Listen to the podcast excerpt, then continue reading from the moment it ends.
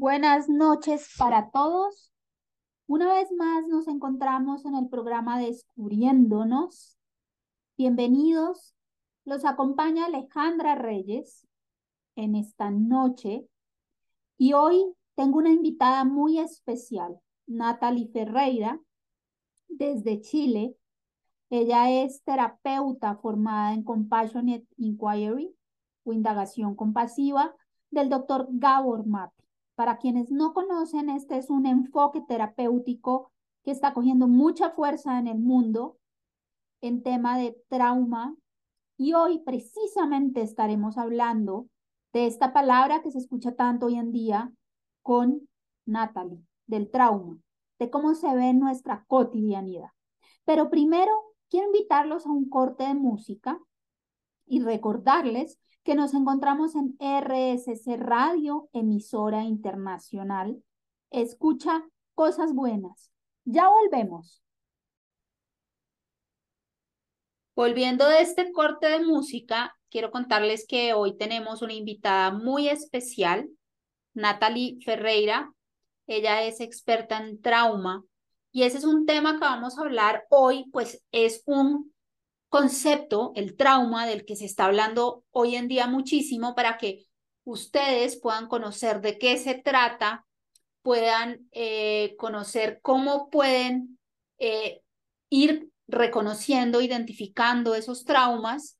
Entonces, eh, sin dar más largas, quiero darte la bienvenida, Natalie, a este programa Descubriéndonos en RSC Radio Comunicativa. Bienvenida.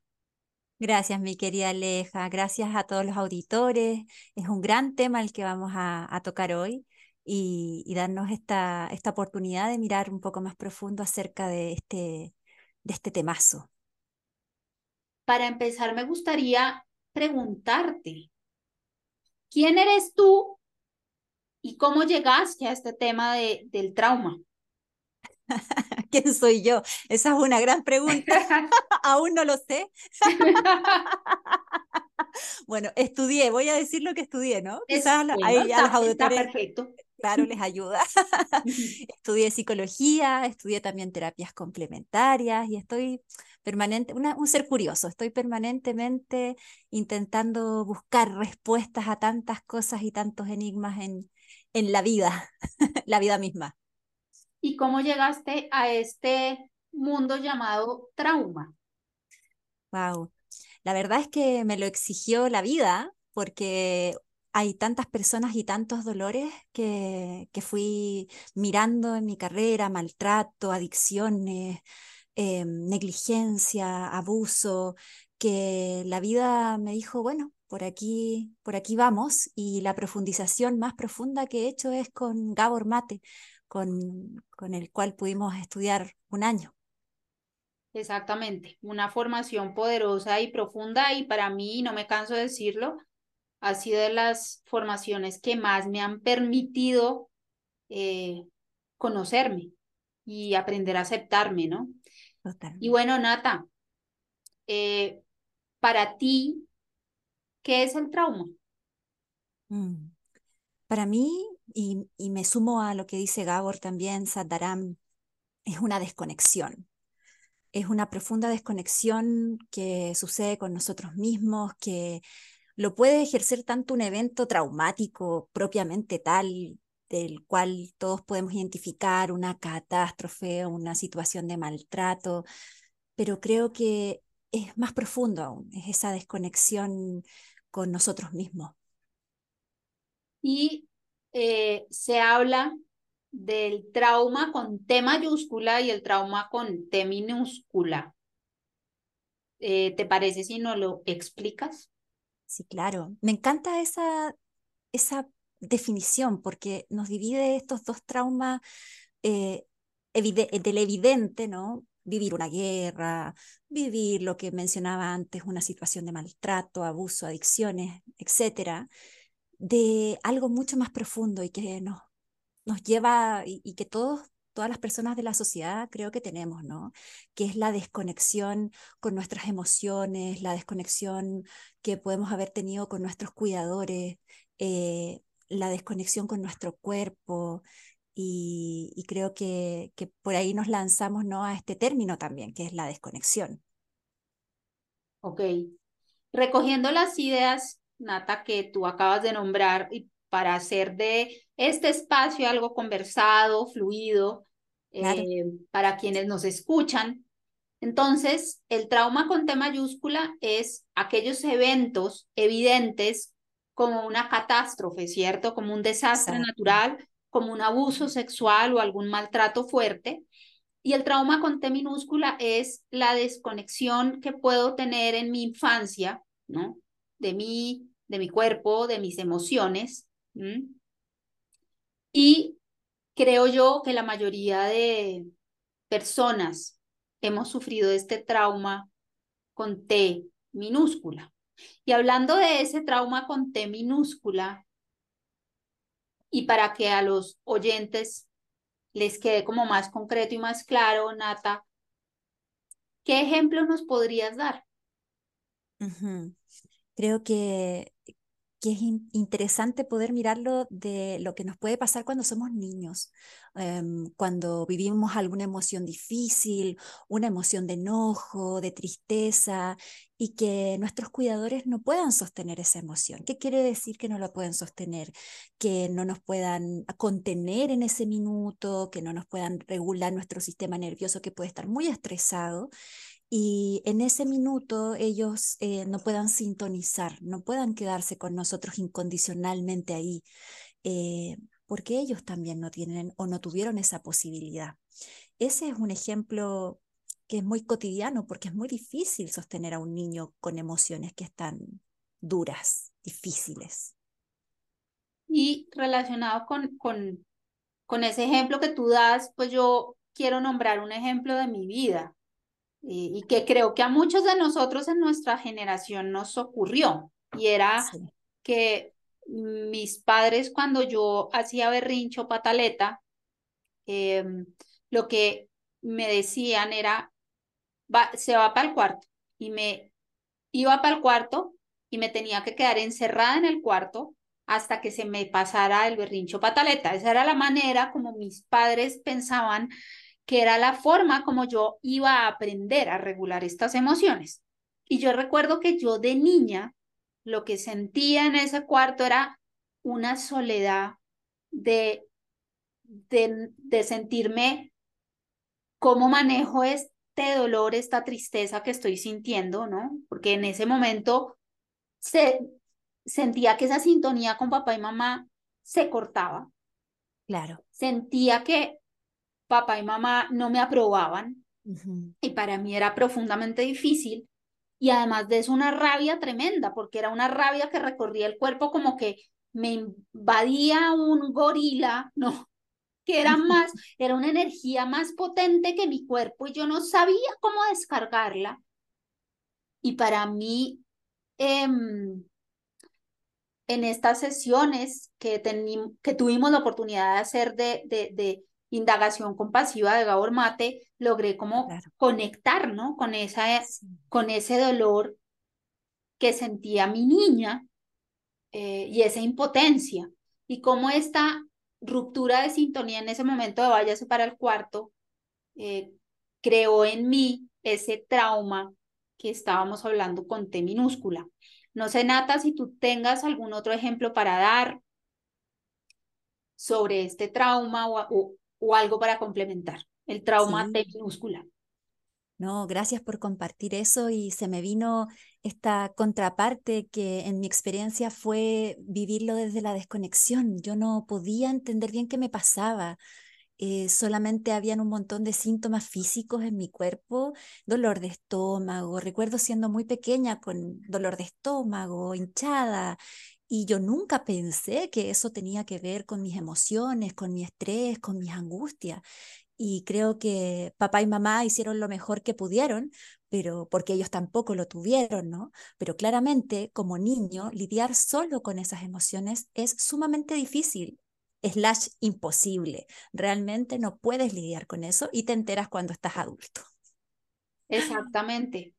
Y algo que quiero retomar, algo importante que dices tú, para resaltar es entender cuando empezamos a explorar, cuando empezamos esta travesía de descubrirnos, ¿no? Este viaje interior, que puede ser de muchas formas, pero cuando empezamos a tocar esos momentos difíciles de la vida, esos traumas, es profundamente doloroso, pero creo yo que algo que es muy importante es papá y mamá, lo que tú dices, hicieron lo mejor que tuvieron, lo mejor que pudieron, perdón, con lo que tuvieron. Esto significa que estos padres tuvieron una historia de vida y una historia de vida también llena de cargas emocionales, llena de no sintonía, llena de pronto de papás y mamás no disponibles o de pronto también en la época que se usaba eh, en la educación de darle palmadas o de pegarle al niño o a la niña, ¿no? Muy frecuente, antes de los derechos del niño. Exactamente, entonces yo siento que, y quiero invitar a los oyentes con, con, con esto que estamos hablando, y es cuando ustedes empiecen a tocar aquellas heridas o traumas con T minúscula y duela, es normal sentir esa rabia hacia papá y mamá de por qué pasaba esto, ¿cierto? Pero también hay que empezar a mirarlos con ojos compasivos y amorosos y ponernos en los zapatos de ellos y entender pues que ellos también tienen esta carga emocional. Y usualmente cuando nuestros padres han crecido con carencias afectivas y con traumas con T minúscula o traumas con T mayúscula, pues es muy, muy complicado y muy difícil que ellos logren sintonizar incondicionalmente con, con, con el hijo porque no saben cómo hacerlo, ¿no? Exacto, porque no vivieron la experiencia, ¿no? Y, y, desde ahí complementar el que realmente no partió con nosotros, no partió contigo, ¿no? Decía Gabor, sino que partió hace tantas generaciones atrás que nosotros somos la posibilidad de abrir un nuevo camino, pero papá y mamá o nuestros cuidadores hicieron lo mejor que pudieron y entender eso abre un espacio de no juicio, aunque como dices tú, es muy normal que sintamos rabia en determinados momentos y es importante también transitar esa rabia. Ahí yo, yo creo, nada que es dos, hay dos cosas que siento que son importantes. Uno, hay que darle espacio a la rabia, porque en esta sociedad nos enseñaron que emociones como la rabia, la vergüenza, el miedo, la tristeza no se pueden sentir y que todos tenemos que decir, estamos bien, estamos muy bien, ¿no? Claro. Hay que darles espacio, hay que validarlas y todos los seres humanos, todas las personas tenemos derecho a, a sentir rabia. Y lo otro es, que a mí me parece muy, muy importante, es honrar honrar a nuestros ancestros y darle la importancia que tienen, ¿no? Que muchas veces no, no lo hacemos. Y honrar significa ver que, que aprendimos de ellos también. Nosotros somos una partecita de ellos y poder verlos, vuelvo a repetir la palabra, pues con compasión. Absolutamente, Aleja, totalmente de acuerdo contigo, por un lado con la rabia, ¿no? La importancia de, sentirla, la importancia de vivir esa emoción, creo que da para un programa de por sí hablar de la rabia y, quedarnos con esto, eh, me sumo a honrar a nuestros ancestros y entender que ellos tampoco tuvieron eh, las herramientas y que tuvieron que vivir experiencias también muy duras. Bueno, y entonces nos vamos a un bloque de música. Se acaba este primer segmento. Disfruten de la música y ya volvemos para seguir hablando del trauma con nuestra invitada Natalie. Eh, ya regresamos. Ahora, ya que regresamos de este corte de música, vamos a seguir hablando sobre el trauma. Pero ahora, en este segundo segmento, queremos hablar sobre lo que significa, eh, uno, poder identificar cuando ustedes estén em, sintiendo alguna emoción incómoda, qué significa ese ser valiente, ¿cierto? ¿Y qué significa sentir para sanar? La idea es que lo podamos, eh, estas ideas, que las podamos ir em, explicando. Claro. en este, en, en, en este momento? Bueno, es una palabra poderosa la valentía. Eh, nos invita a ir hacia esos lugares que muchas veces duelen y claramente muchas veces no queremos ir porque el dolor nos puede paralizar, no querer ingresar en esos temas que han quedado ahí. Pero es importante ir a ver las posibilidades que se abren cuando tienes la valentía de, de ir a ver lo que dolió o de ir a ver lo que duele en el momento presente. Y por otro lado también, em, creo que es importante entender que detrás de este dolor hay sabiduría también. O sea, el trauma no está ahí solo para, para jodernos, sino que también para, para abrir puertas de quién realmente somos, la posibilidad de traspasar eso. A mí algo que me parece importante lo que dices se necesita ser valiente para mirar hacia adentro, ¿no? No solamente se trata de mirar hacia adentro para conocernos, sino para poder sanar hay que tener esa valentía de ir hacia atrás y sentir, ¿no? Y pues a nadie le gusta sentir dolor. Y en esta sociedad nos han enseñado vivimos una, esta sociedad moderna es una sociedad muy racional, ¿no? Muy de producir, muy desde la cabeza, desde la mente. Y las terapias actuales, que yo creo que es interesante nombrarlo, eh, los terapeutas actuales de ciertos enfoques ven al ser humano como un ser holístico, donde la idea de la terapia es que sea una experiencia. ¿Y qué significa la experiencia? Es precisamente volver allí a sentir, a sentir ese dolor que durante toda la vida he tratado de evadir, de bloquear, de esconder. Exactamente. Y para eso se necesita ser valiente. Y también... Eh, perdón, te iba, a mencionar, te iba a mencionar el transitar en el momento presente esos dolores que quedaron en, a veces en lugares desconectados. Hace muy poco tuvimos una charla donde los pueblos originarios hablan de la pérdida del alma. Eh, en los traumas perdemos una parte de nosotros y poder traer eso, transitarlo, ser valientes para conectarnos y liberarnos finalmente de eso.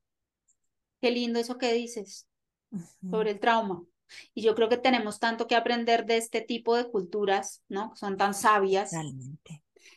Y una cosa que, que, que, que me parece fundamental es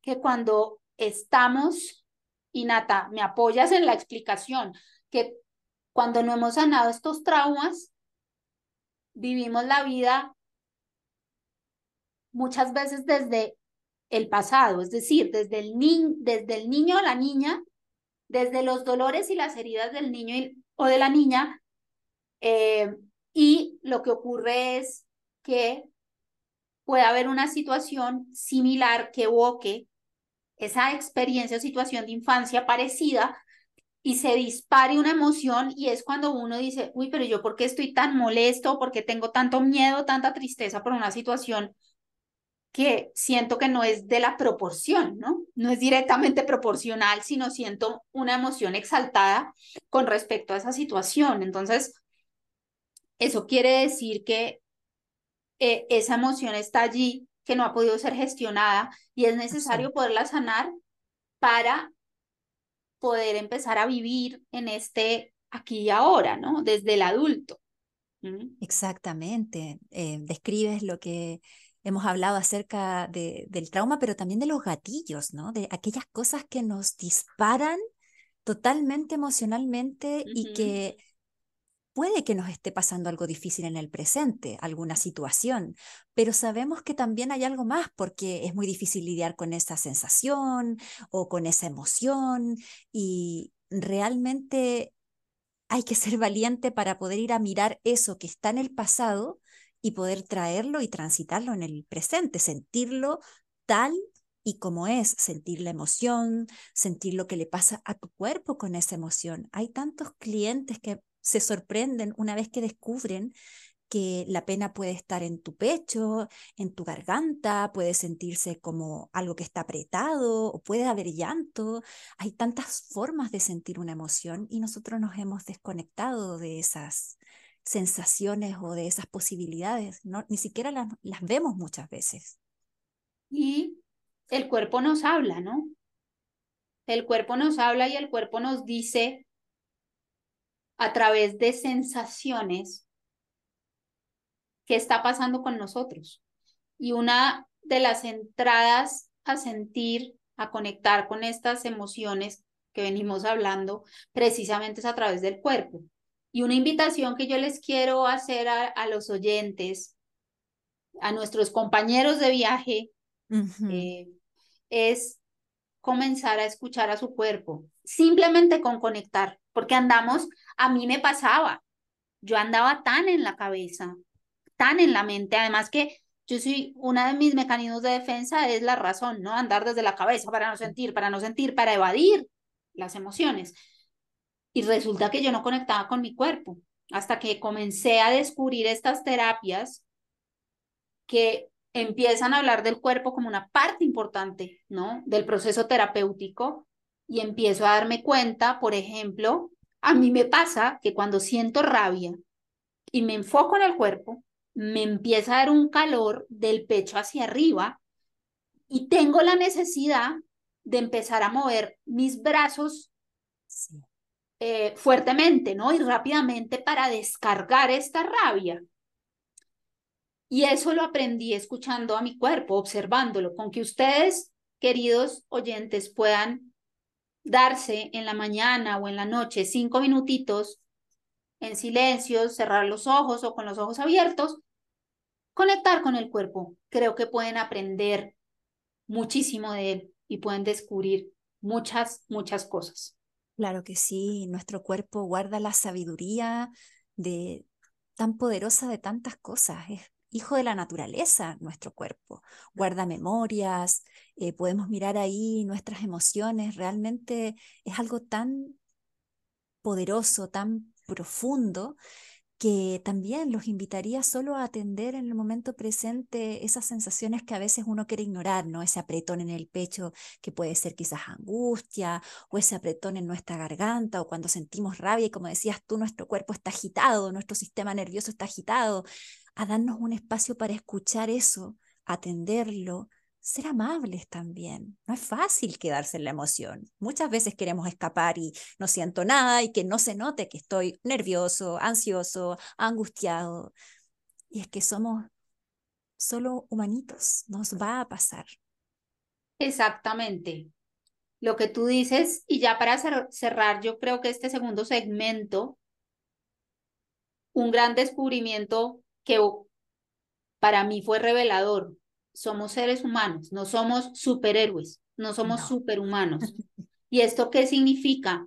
Es tener la capacidad de mostrarnos vulnerables. ¿no? La, a veces pensamos que la vulnerabilidad es un defecto y al contrario, ser vulnerables es tener la capacidad de mostrar que somos personas que pueden sentir dolor, que pueden tener heridas, que pueden cometer errores, que pueden tener rabia, Sí, y solo agregar ahí a la vulnerabilidad algo que para mí fue completamente, me marcó muchísimo.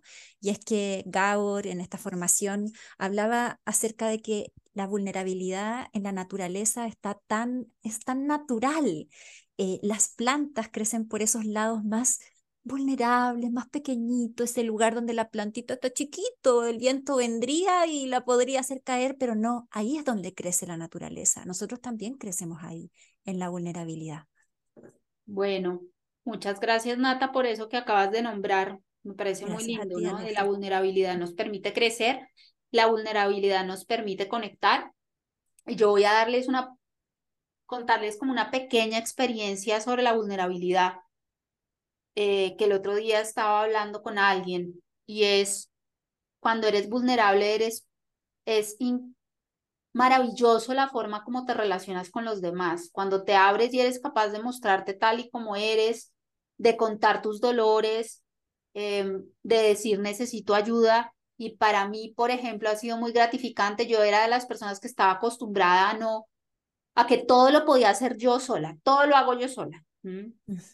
Y al mostrarme vulnerable he podido decir, me siento mal, estoy enferma, eh, y hace unos par de meses tuve vértigo y fue muy bonito poderlo expresar y cómo tuvo, tuve personas que tanto presencialmente como virtualmente estuvieron ahí conteniéndome, ¿no? Y esto para mí fue una sorpresa tan grata y tan especial de, de, de lo que permite, ¿no? Esa vulnerabilidad. Exacto. Bueno, me parece tan profundo el tema de estar con personas que sintonizan. Quizás de hecho podemos dejarlo para el siguiente bloque, profundizar un poco más en aquello. Me parece bien. Entonces, los vamos a dejar con una música que espero que sea de su agrado y ya regresamos en RSC Radio Comunicativa. Escucha cosas buenas. Después de esta pausa de música, volvemos a esta conversación con nuestra invitada especial, Natalie Ferreira. No sé, Nata, si quieres aprovechar de una vez para compartir tus redes antes de que conversemos y nos encarretemos con, con, con lo que sigue. Claro que sí. Sí, claro. Bueno, si quieren seguirme, mi Instagram es ps Natalie Ferreira. Y Natalie es N-A-T-H-A-L y latina E. Gracias, Aleja. No, con gusto, Nata. Estábamos hablando y nos quedamos en la importancia de la sintonía. Y yo quiero abrir este bloque de qué es sintonía, Nata. Para ti, ¿qué es? Wow, sintonizar es algo muy profundo que no sucede solo, bueno, sucede en algo emocional, pero también en algo físico y corporal. Es realmente encontrarnos con un otro y poder eh, sostener una emoción, eh, encontrarnos con un otro y no juzgarlo, sino que escuchar con atención, quedarnos ahí, eh, permitir que el dolor, atravesar el dolor, la emoción, eso es para mí sintonizar. No sé cómo, cómo lo ves tú, Aleja. Sí, para mí sintonizar, yo lo, yo lo comparo con la metáfora de, de, de, bailar. Como cuando tú bailas con alguien. Eh, claro, un baile en que estemos sintonizados. Claro. Porque a mí me ha tocado parejos en los que bailo y caminan, no caminan, sino bailan, caminan como un cangrejo, ¿no? Cuando me refiero a, bailar, es cuando hay esa, esa coordinación en que no hay que hablar, ¿no? Sino que simplemente uno se deja llevar por la música y que lo disfrutas y pierdes la noción como del tiempo y el espacio. A eso me refiero, es la sintonía es la conexión de dos almas, la conexión de los dos yo esenciales, como yo le llamo también al alma, mi, mi yo esencial, de esos yoes, ¿no? Es la conexión eh, sin ropa, ¿no? Como al desnudo. Al desnudo, sí. Donde realmente yo me puedo quitar mis máscaras, me puedo quitar esos mecanismos, bajan y simplemente soy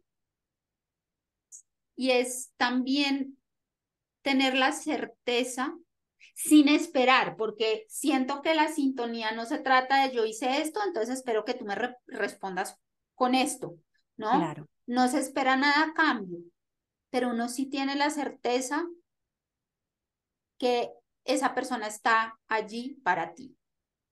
Me encanta tu metáfora del baile. Un baile es un baile con amor, y un baile, el baile sucede en el presente. No es algo que va a pasar o no es una expectativa, sino que estamos aquí y ahora bailando la danza y encontrándonos en este momento.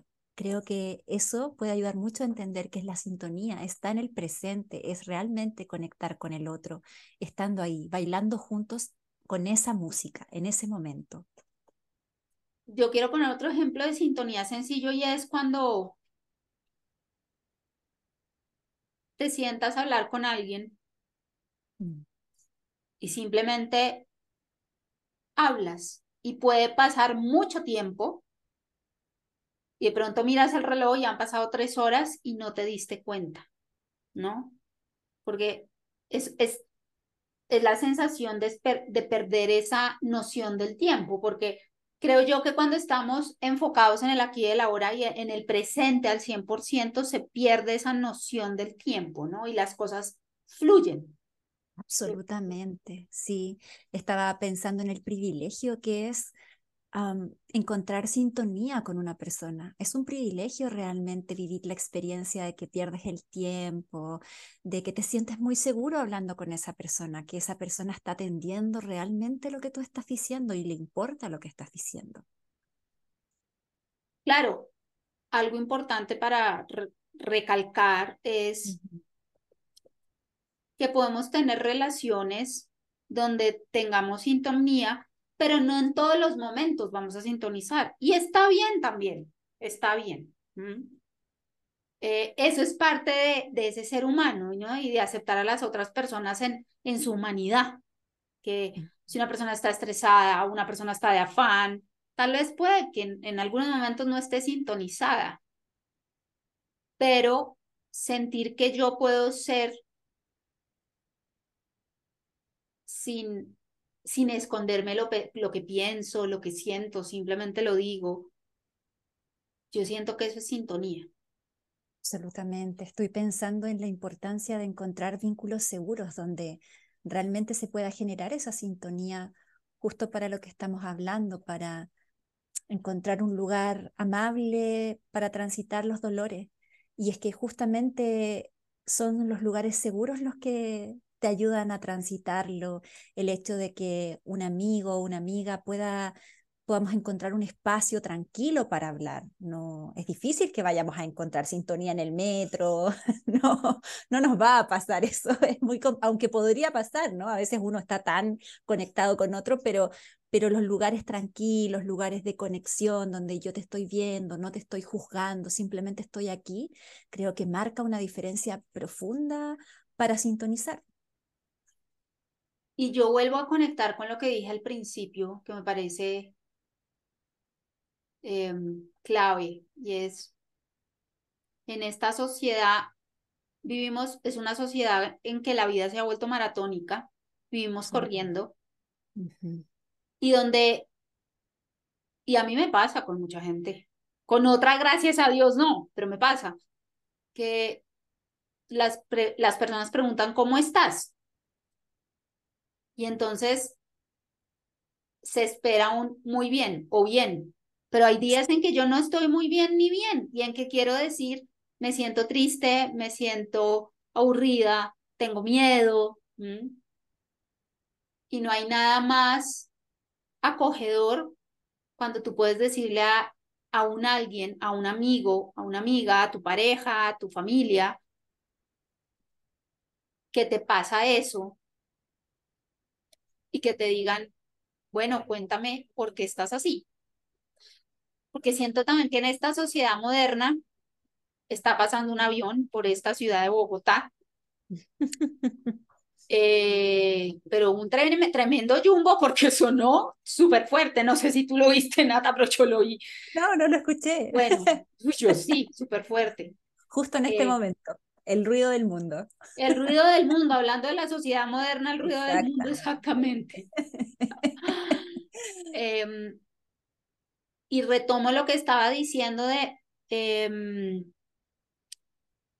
no hay nada más bonito cuando alguien realmente se interesa y te dice, cuéntame qué pasa, porque también estamos, a, no sé, en esta sociedad la respuesta cliché es, pero tienes que estar bien, no vale la pena que tengas miedo por eso, tienes que superarlo. O no vale la pena que estés triste por esa persona. Ese es un un tonto, supéralo, ¿no? Exacto. Respuestas hechas. Yo a eso le llamo respuestas hechas, no conectadas.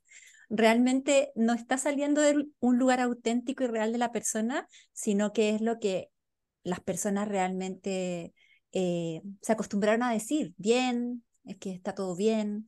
Y creo que desde ahí es importante justamente entender que el trauma se sana en un vínculo, en una relación, en la sintonía. Encontrar vínculos seguros es muy importante cuando has vivido situaciones dolorosas. Y esa es una de nuestras principales recomendaciones, encontrar espacios y lugares seguros y personas seguras para poder hablar de lo que te pasa en sintonía, en conexión, en amabilidad. Eso puede cambiar profundamente tu vida. En mi experiencia, mi vida ha cambiado con lo que yo les denomino mi familia del alma. Las personas que han llegado, que, que me llenan, que me escuchan, que están ahí, que simplemente se quedan cuando estoy, no estoy bien. Eh, no intentan darme una frase hecha, ¿no? Ya deberías estar mejor, ya va a pasar, ¿no? Solo se quedan ahí en un abrazo, en un deseo de conexión y creo que eso es profundamente sanador. Sí, yo le llamo la familia elegida.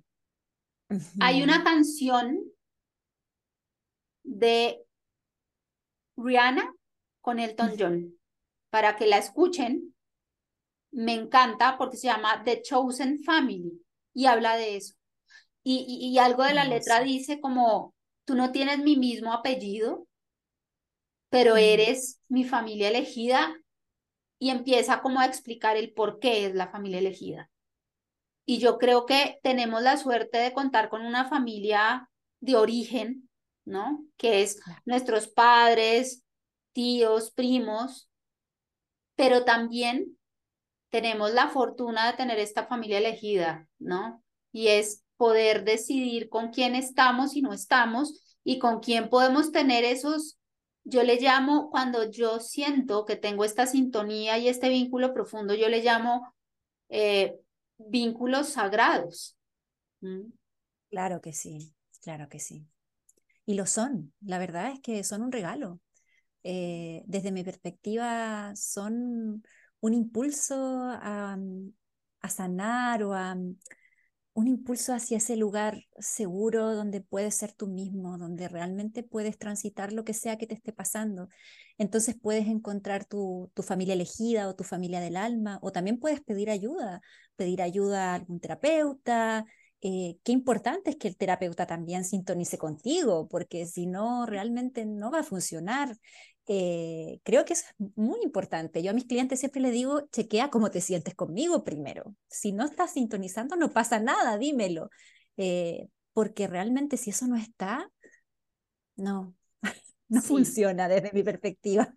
Yo siento que algo que es muy importante y relacionado con eso, Nata, de la terapia, uno es, es válido tener o querer o buscar ayuda en un terapeuta es válido, como también es válido, hay personas que sienten que no, que no lo necesitan y también está bien.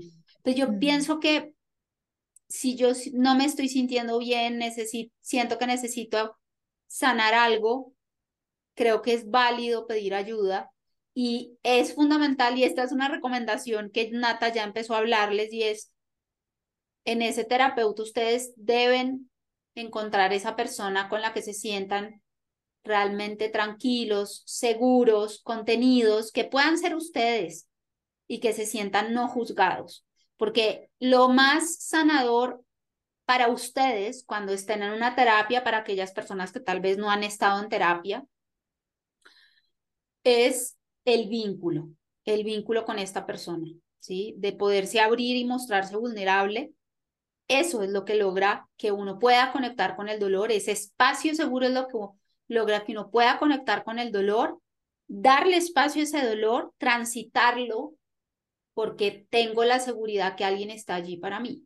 ¿Mm? Absolutamente, qué importante y está muy, muy estudiado y comprobado que el vínculo terapéutico es lo que sana, que nuestros sistemas nerviosos se sientan seguros en un espacio donde puedan transitar todo lo que hemos hablado hoy, me parece crucial y fundamental y comprendiendo a aquellos también que quizás nunca han estado en un espacio terapéutico, abrirse a las posibilidades, preguntar.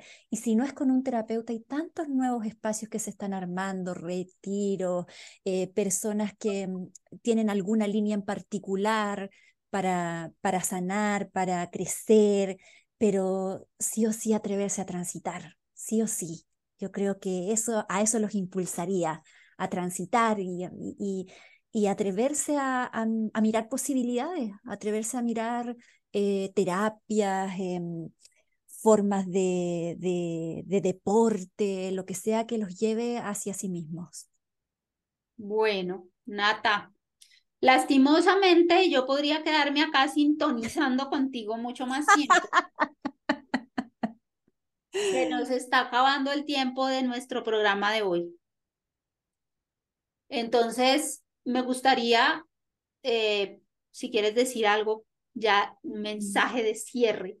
Un mensaje de cierre, solo agradecer profundamente este espacio, la posibilidad de generar eh, instancias para que todos conectemos, para que volvamos a ser tribu, para que volvamos a entendernos, a respetarnos, a querernos. Eh, qué importante, qué importante es volver a escucharnos. tal como decías tú, estamos en una sociedad, sociedad demasiado veloz y nos perdimos, nos perdimos, nos desconectamos, estamos todos volviendo a conectar. Gracias por este espacio y realmente deseo para todos los auditores lo mejor en, su, en sus caminos. Bueno, Nata, mil gracias a ti por aceptar esta invitación. Tuvimos una conversación muy profunda, para mí un poco corta, pero bueno, es el espacio del programa. Te volveré a invitar para que sigamos hablando de otros temas que pienso para los oyentes pueden ser interesantes, reveladores, auténticos. Em, y invitarlos ustedes, eh, queridos oyentes, a que pueden hacer sus comentarios. Este, como ya saben, este programa Descubriéndonos es de ustedes, es un programa de todos. Y yo quiero que puedan hacer comentarios, que puedan proponer temas, porque de eso se trata este espacio, se trata de para mí descubriéndonos y como ya se los he dicho, es ese viaje hacia el interior, es ese mirarnos adentro de forma amorosa y compasiva y de construir juntos, y me gusta mucho esta tribu, una tribu, desde el respeto, desde el amor, desde la compasión. Entonces, les voy a compartir mis redes sociales para que puedan escribir allí comentarios, preguntas, propuesta de temas. Mi Instagram es alejandra Reyes L y mi página web, que también me pueden escribir por WhatsApp, es alejandra en el medio reyes.com. Allí me pueden encontrar y bueno, despedirnos ya de este programa. Buenas noches para todos. Gracias, Nata. Buenas noches para ti también. Gracias a ti. Buenas noches. Y eh, los espero en otra edición de este programa. Muchas gracias por escucharnos y que estén bien. Feliz noche.